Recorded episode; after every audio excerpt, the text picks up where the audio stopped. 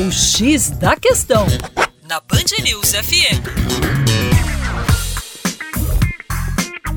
Olá, meu caro ouvinte Band News, com vocês, João Marcelo. Geografia, você já sabe, Terra Negra. Educação fora da caixa com você aí todas as manhãs aqui na Band News. E hoje vamos falar um pouquinho sobre a África, esse continente que participa com apenas 1% do comércio mundial esse continente que apresenta os piores indicadores sociais do planeta Terra. Porém, esse cenário pode mudar muito nos próximos anos. A China já entendeu qual é a dinâmica, qual é o potencial da África no contexto atual da economia mundial. 9% das reservas de gás e petróleo estão nesse continente. Uma produção mineral que não para de crescer, uma grande disponibilidade de áreas agrícolas, uma biodiversidade única.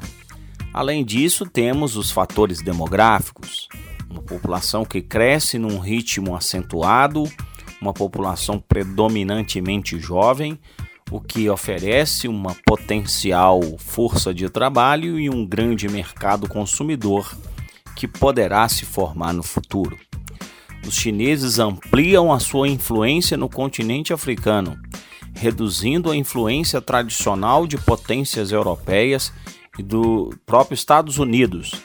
Há uma nova disputa imperialista em jogo no continente africano. E é claro que países emergentes que têm liderado as estatísticas de crescimento econômico nos últimos 20 anos ampliaram a sua influência, a sua relação com as nações africanas. A China, a Índia também vem ampliando essa influência e o Brasil, de certa forma, também estreitando laços com países africanos, especialmente aqueles países de língua portuguesa, como é o caso de Angola. Por isso, a África mais uma vez está na cena do jogo de influências das potências já tradicionais e agora das potências emergentes.